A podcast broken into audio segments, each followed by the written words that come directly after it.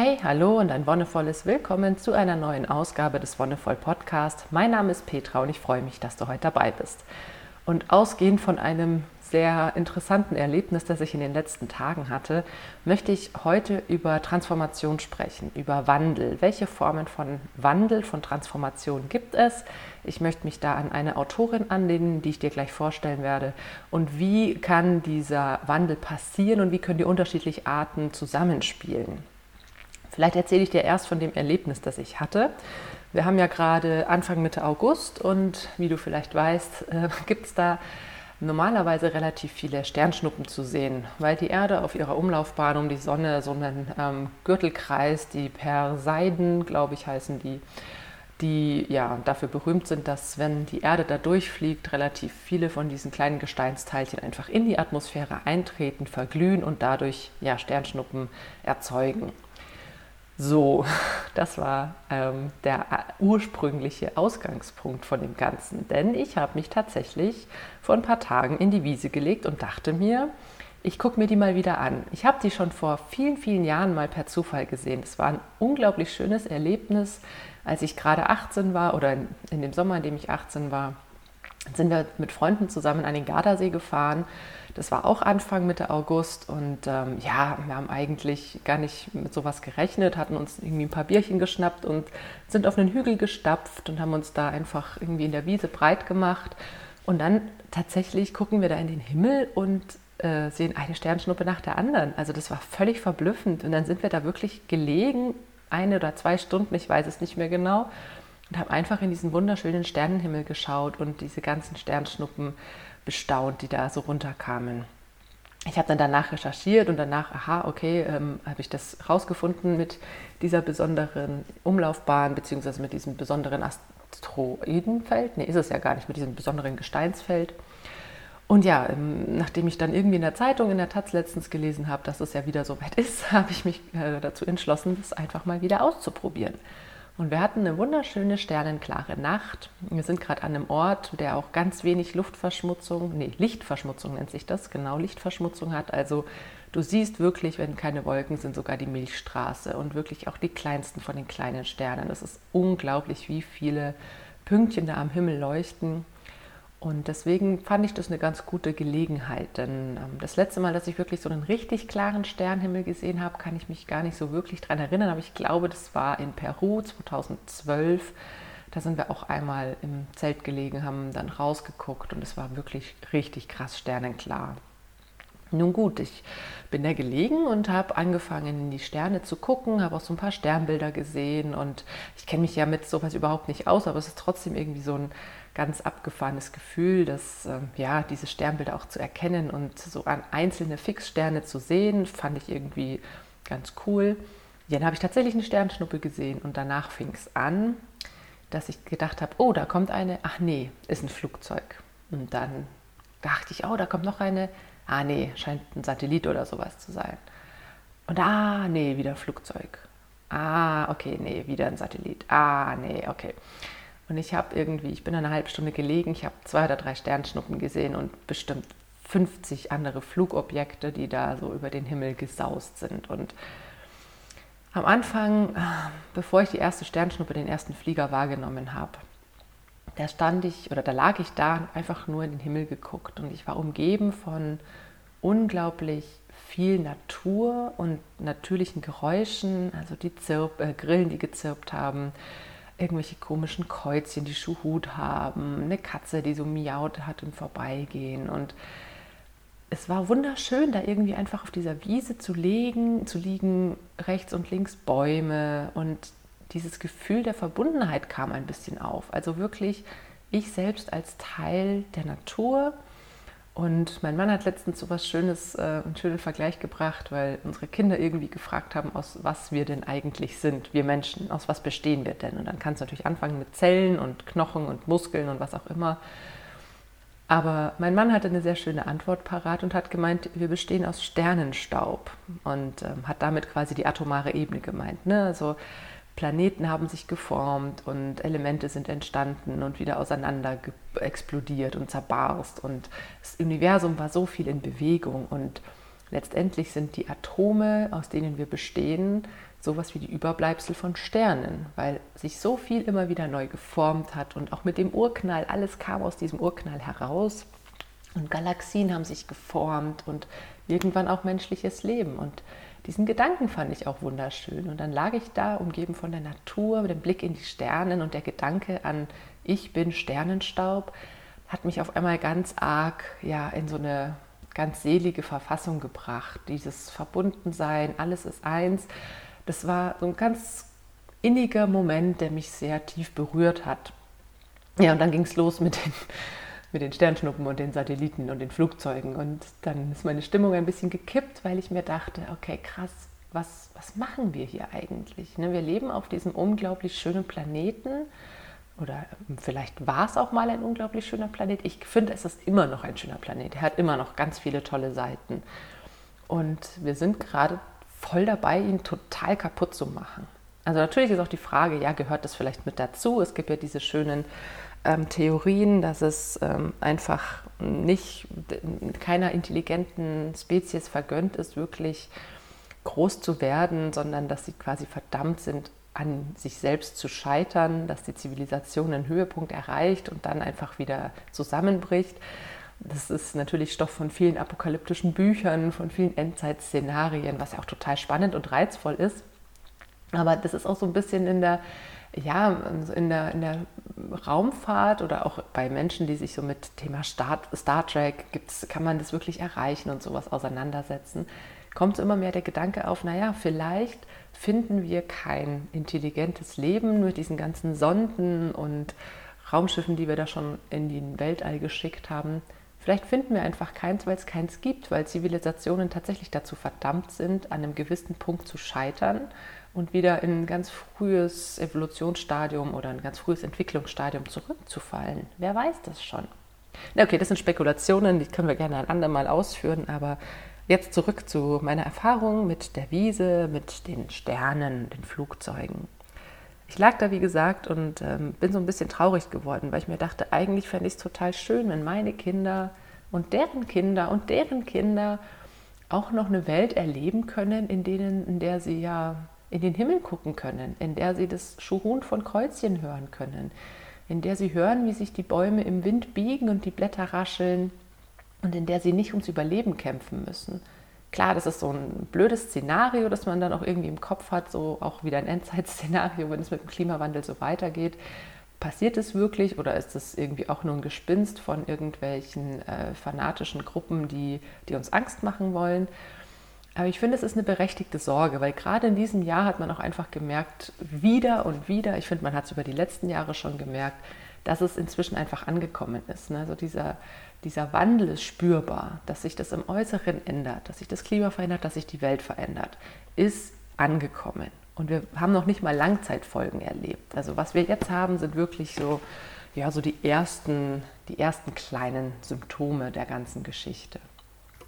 Der Klimawandel ist nur so der eine Punkt, der mich da dann beschäftigt oder ergriffen hat. Das hängt, denke ich, alles also alle Krisen, Probleme, Herausforderungen, die wir so zu bewältigen haben, hängen, denke ich, irgendwie zusammen. Und ich hatte letztens auch einfach viele Themen, habe viele Konfrontationen gehabt, wo ich mir dachte, boah, das ist auch ziemlich kacke. Also gerade so das Thema ähm, Wahlkampf ist ja jetzt wieder aktuell, was die Parteien so in ihren Wahlprogrammen, Parteiprogrammen schreiben, womit sie werben. Da sind einfach so viele Anknüpfungspunkte auch wieder drin, wo man sich denkt, ah, ist das so cool oder nicht? Und ich denke mir gerade, was so das Thema ähm, soziale Ungleichheit angeht, was das Thema Armut angeht, was das Thema Erziehung und Bildung angeht und was das Thema ähm, Geburt angeht. Ich meine, klar, ich bin Dula, ich setze mich mit sowas natürlich auch ganz intensiv auseinander. Das, sind einfach, das ist einfach sehr viel im Argen, meiner Meinung nach. Und ähm, es gibt natürlich auch noch ganz andere Bereiche, sowas wie Prostitution oder eben Kriminalität, wo ich auch denke, dass wir aus einer gewissen Perspektive heraus viele Probleme haben, die eine gemeinsame Wurzel haben. Ich habe letztens schon mal über Trauma und Traumatisierung gesprochen. Ich glaube, dass das damit reinspielt. Ich glaube, dass das wirklich ein Punkt ist, dadurch, dass wir alle so ein bisschen traumatisiert sind, dass wir eine traumabehaftete Gesellschaft haben, dass sich das in solchen Problemen und Herausforderungen äußert. Du kannst jetzt ein beliebiges Thema nehmen, wo du irgendwie Handlungsbedarf siehst, eben sei es der Klimawandel, sei es das Schulsystem, sei es das äh, Kriminalsystem, sei es was auch immer für ein, für einen Bereich der Gesellschaft, Geburt, äh, Vorsorge, überhaupt ganzes Gesundheitssystem, Altenversorgung und so weiter dann egal welches Thema du dir nimmst, es gibt laut Donella Meadows, Meadows gibt es ähm, drei verschiedene Formen von Wandel, von Transformation. Egal in, in welchem Gebiet wir da anfangen, wir können natürlich sagen, okay, wir versuchen irgendwie die Gesellschaft ganz grundlegend zu ändern. Aber egal welches Gebiet du nimmst, du kannst es in jedem Gebiet durchspielen und ich möchte das jetzt einfach an, an einem Beispiel, ich mache jetzt mal Klimawandel, weil es halt gerade aktuell ist, weil es, die anderen Themen sind natürlich auch aktuell, aber weil es einfach gerade sehr, sehr offensichtlich ist, möchte ich das durchspielen. Diese drei verschiedenen Formen in ihrem Buch Die Grenzen des Denkens, also du kennst vielleicht das Buch Die Grenzen des Wachstums, das ist ein Buch, das der Club of Rome Anfang der 80er, Ende der 70er rausgebracht hat, wo es schon darum ging, dass die Erde nur begrenzt Ressourcen hat und dass wir mit denen schauen müssen, wie wir haushalten, dass es kein endloses Wachstum geben kann. Das war vor 50 Jahren, wir sind irgendwie immer noch auf dem Trichter, dass es doch irgendwie funktionieren könnte. Ja, und die hat vor ein paar Jahren eben noch ein anderes Werk herausgebracht, die Grenzen des Denkens. Und da beschreibt sie diese, diese drei Transformationstypen ganz gut. Das eine ist der innere Wandel. Innerer Wandel setzt wirklich in dir als Individuum an. Auf einer soziologischen Ebene könnte man wirklich sagen, die Mikroebene. Also da, wo du selbst Entscheidungen triffst, da, wo du selbst Verantwortung übernimmst. Gerade beim Thema Klimawandel können das Sachen sein wie, ich verzichte bewusst auf ein Auto, ich fange an, mich vegetarisch vegan zu ernähren, ich versuche überhaupt Transportwege zu verkürzen, dass auch bei Sachen, die mich nicht persönlich, also wo ich nicht persönlich befördert werde, sondern zum Beispiel, wenn ich was einkaufe, kaufe ich regional ein, dass ich eben da kurze Transportwege habe vom Gemüse oder von den Waren, kaufe ich über ähm, verschiedene Händlerinnen und Händler ein, versuche ich meine Versandgewohnheiten zu reduzieren. Ne? Habe ich früher irgendwie viele Bücher online bestellt und mir schicken lassen, gehe ich vielleicht dazu über zu sagen, okay, nee, ich gehe einfach in den Buchhandel und hole sie mir von da. Das ist so diese, diese Mikroebene, diese ganz individuelle Ebene, wo inneres Wachstum stattfinden kann. Und inneres Wachstum heißt auch, dass ich mich mit mir selbst auseinandersetze, dass ich mich mit meinen Bedürfnissen auseinandersetze. Was brauche ich? Was brauche ich, damit es mir gut geht? Darüber habe ich auch schon ganz oft gesprochen. Und es hat auch so ein bisschen einen Anteil von Spiritualität. Ne? Was, was brauche ich, um glücklich zu sein? Was brauche ich, um erfüllt leben zu können? Und viele Menschen haben durch die kapitalistische patriarchale Prägung erstmal so im Kopf, okay, ich bräuchte irgendwie gewisse Statussymbole oder ich müsste mir gewisse Dinge leisten können oder ich brauche viel Geld oder Macht oder was auch immer, weil das halt diese Werte und Normen sind, die uns die Gesellschaft so ein bisschen aufdrängt und weiß macht, dass das das ist, wonach wir streben sollten, damit das System funktioniert. Und ich kann eben ganz bewusst sagen, okay, nee, ich reduziere zum Beispiel meinen Konsum. Ich versuche wirklich darauf zu achten, regional und was auch immer mich zu ernähren, einzukaufen, auf Plastik zu verzichten und so weiter. Und das sind dann Dinge, die den inneren Wandel natürlich noch befördern können. Ich kann einerseits wirklich Handlungen ausführen und sagen, okay, ich mache das halt jetzt, weil das gut ist, aber ich kann aus einer ganz tiefen Überzeugung handeln. Ich kann sagen, nee, mir ist das wichtig und das stößt natürlich so diese Prozesse, die bedingen sich gegenseitig, die greifen ineinander. Wenn ich zum Beispiel anfange, mich bewusst zu ernähren. Ich habe ein krasses plakatives Beispiel. Ich habe mich jahrelang nur von Dosenravioli ernährt und ich sage, ah nee, ich möchte es ändern. Ich möchte auf Fleisch verzichten. Ich möchte irgendwie auf Verpackungsmüll verzichten und ich möchte irgendwie auf Zusatzstoffe verzichten. Dann kann natürlich die bewusste Ernährung zu sagen, ich esse mehr Rohkost, mehr Gemüse, mehr Salat, ich koche mehr selbst, kann natürlich nochmal ganz andere Prozesse in deinem Körper anregen. Gerade sowas wie Entgiftung, gerade sowas wie Bereitstellung von Energiereserven, gerade sowas wie Regeneration. Du kannst ein ganz neues Körpergefühl dadurch gewinnen, dass du deine Ernährung umstellst oder auch, dass du sagst, ich, ich gehe raus und bewege mich mehr. Ich lasse das Auto stehen, fahre mit dem Fahrrad oder gehe zu Fuß oder was auch immer. Auch das ist was, was dann ganz tief in dir ansetzt.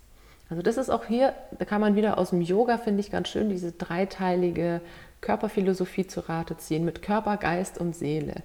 Was den Körper betrifft, wirkt sich auch auf Geist und Seele aus. Genauso das, was den Geist betrifft. Wenn ich auf einer geistigen Ebene mich mit Dingen auseinandersetze, dann wirkt sich das auch auf die körperliche Ebene aus. Und genauso die Seele, wenn ich meiner Intuition folge, wenn ich meinen Gefühlen nachgehe, dann hat das auch wieder Auswirkungen auf mein ganzes Sein. Und das betrifft eben so diese Ebene von innerem Wandel, inneres Wachstum, Transformation. Die andere Ebene würde man in der Soziologie so ein bisschen als Makroebene bezeichnen, so eine gesellschaftliche Ebene, die, ähm, ja, die äußere, die äußere Ebene, die betrifft dann zum Beispiel auch sowas wie Gesetze. Also auch das braucht es, auch für einen Wandel braucht es Institutionen, die gewisse ja, Vorschläge machen, gewisse Regeln vorschlagen oder vorgeben, denen Individuen dann folgen können. Weil ganz wichtig ist, jedes Individuum hat andere, ich sag mal, Vorlieben. Also es gibt Menschen, die so ganz tief von sich heraus auf die Suche gehen, die ganz tief von sich heraus anfangen, ähm, sich umzustellen und in diesen Wandel hineinzutauchen. Und es gibt Menschen, denen fällt es einfach schwerer. Und da ist dann praktisch, wenn es sowas von außen gibt, wenn es von außen gewisse Regeln oder Gesetze gibt, dass es heißt, okay, ab nächsten Jahr sind einfach ähm, Autofahrten über 100 Kilometer verboten. Also doofes Beispiel, aber ähm, könnte ein Gesetz werden. Ne? Wenn man irgendwie mehr als 100 Kilometer am Tag fährt, dann müsste man irgendwie nochmal eine extra Abgas, CO2-Steuer, was auch immer bezahlen.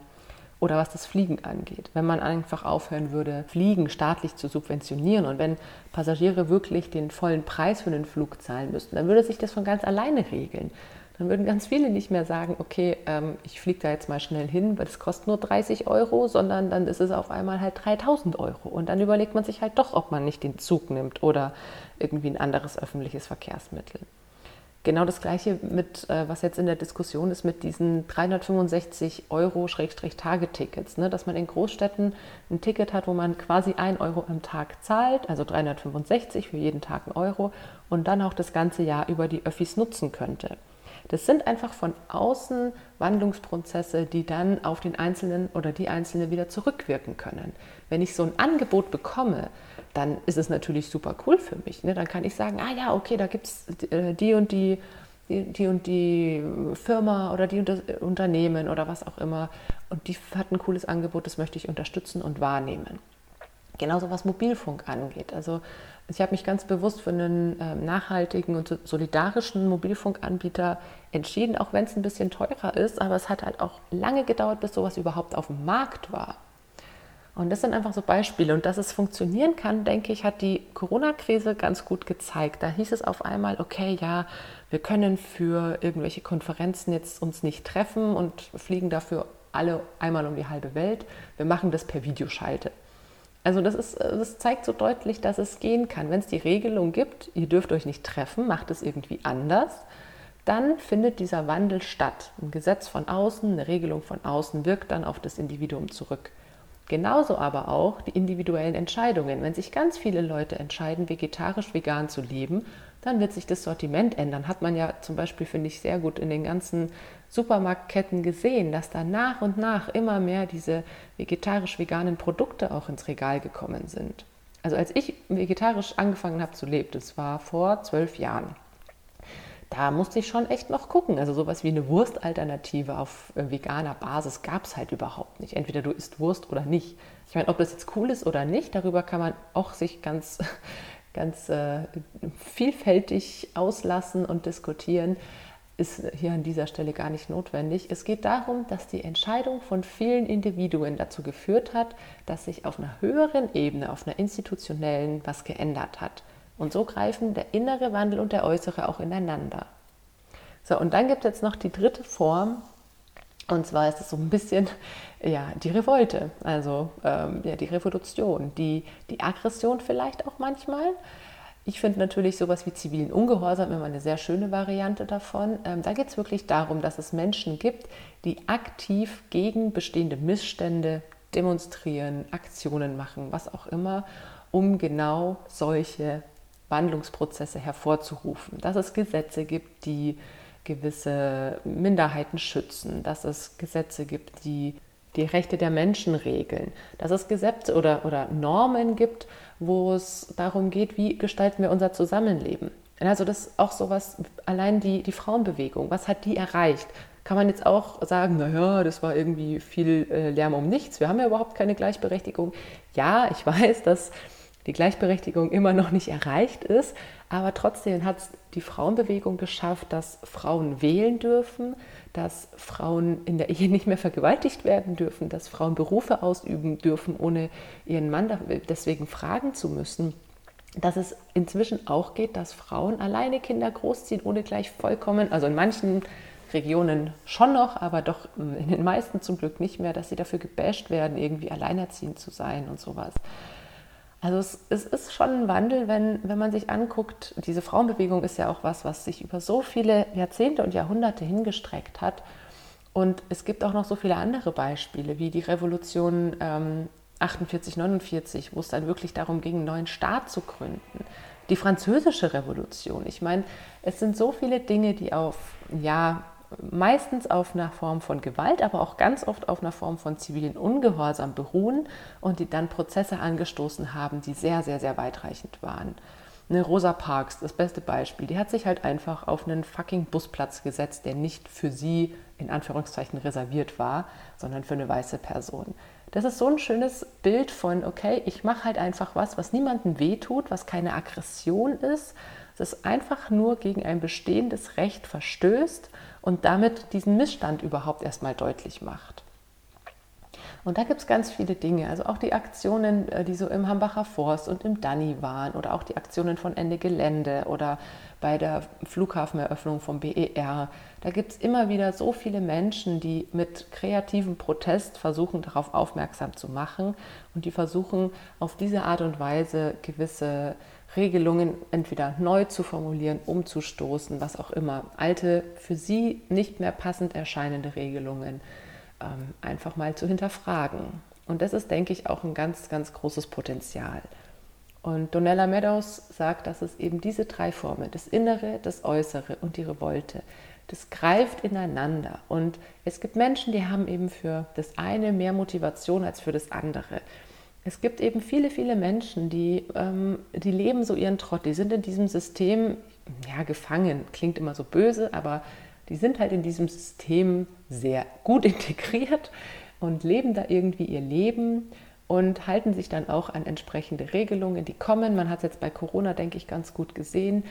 Viele Menschen haben das irgendwie äh, angenommen und gesagt, ja, okay, solidarisch sein und irgendwie Menschen schützen, die die betroffen sind oder die für Risikogruppen sind, was auch immer.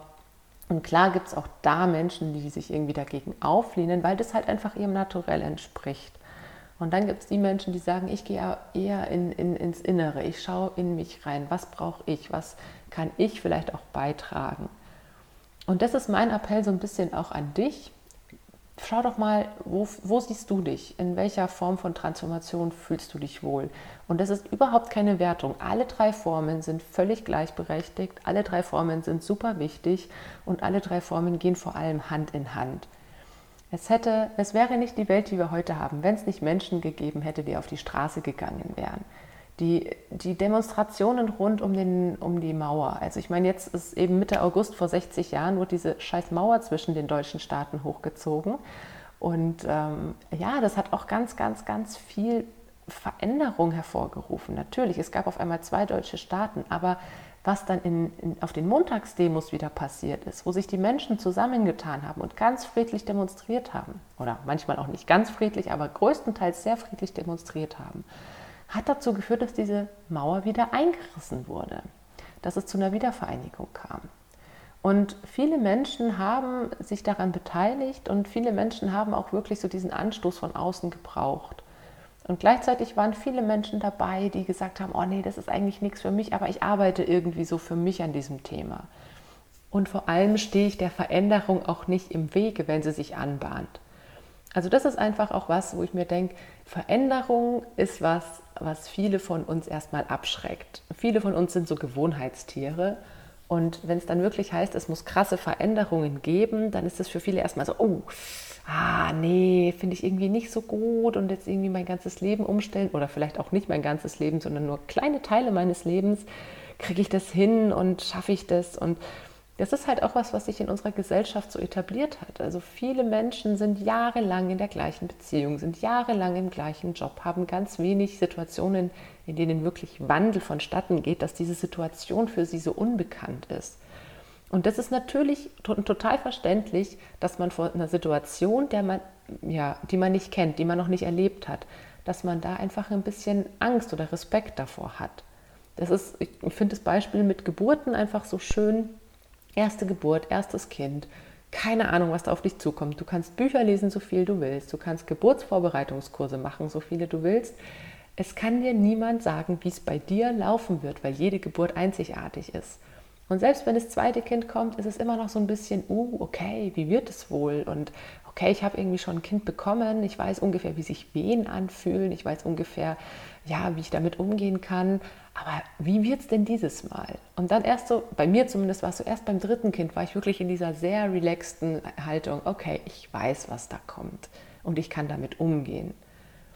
Und wenn man einfach nicht mehr die Gelegenheit hat, sich mit solchen Prozessen im Leben auseinanderzusetzen, dann wird es natürlich auch schwierig, wenn dann so ein Wandel ansteht. Und dann haben natürlich viele Menschen auch Angst oder Respekt vor so einer Situation. Ich finde es nur wichtig, dass man versucht, das offen anzunehmen. Und da ist dieser innere Wandel, glaube ich, ein, ein ganz guter Ansatzpunkt. Für sich zu gucken, okay, wie könnte ich damit umgehen? Was brauche ich, um das auch irgendwie gut mitmachen zu können? Wie geht es mir damit? Aber wenn du, der, wenn du da gar nicht so, so für, ja, offen für bist, dann ist es natürlich auch voll okay zu sagen, ich schaue einfach, was irgendwie von den Institutionen her passiert und äh, folge diesen Regeln, die dann aufgestellt werden, einfach weil die werden ja schon wissen, was gut ist. Ist natürlich auch ein bisschen schwierig, diese Haltung ähm, immer nur dem System zu folgen. Wir sehen ja, wo es uns auch hingebracht hat. Aber irgendwann wird zwangsläufig ein Punkt kommen, wo man mit dem, was das System vorschlägt, vielleicht doch nicht mehr so ganz konform geht. Und wo man sagt, ah nee, das, das sehe ich aber anders und irgendwie bräuchte ich doch was anderes oder, oder möchte mich da nochmal umorientieren. Und das sind dann die Gelegenheiten, wo eben, wie gesagt, das eine in das andere greift oder Menschen anfangen, sich doch politisch zu engagieren oder den Weg zur Meditation finden oder was auch immer. Und damit schließe ich quasi wieder den Kreis zum Anfang zurück mir hat tatsächlich dieses Spirituelle, das Meditative, das, was ich so im Yoga erfahren habe, hat mich ganz, ganz tief berührt. Und diese tiefe Verbundenheit, auch das ich dir vorhin erzählt habe, das ist, denke ich, etwas, was vielen Menschen noch fehlt. Wo viele Menschen denken, naja, okay, ich lebe hier auf diesem Planeten und ich mache mir ein schönes Leben, nach mir die Sintflut, die sich vielleicht auch gar nicht so sehr damit auseinandersetzen und für mich hat das einfach so viel an, an Lebensqualität hinzubekommen. Dieses, okay, ich bin ein Teil davon. Ich bin ein Teil von dieser Natur, ein Teil dieser Welt, ein Teil dieses Universums. Ich bin Sternenstaub. Ich bin ein Mensch, aber ich bin noch viel mehr. Und alles, was ich tue, hat auch irgendeine Auswirkung. Egal, was es ist. Also es ist so dieser, dieser Schmetterlingsschlag, ne? Butterfly-Effekt ähm, irgendwo schlägt ein Schmetterling mit den Flügeln und dann fällt irgendwo anders ein Sack Reis rum. Es ist nicht nur dieser Flügelschlag, sondern es ist einfach eine Verkettung von Umständen, von Situationen, die, die sich in Gang setzt.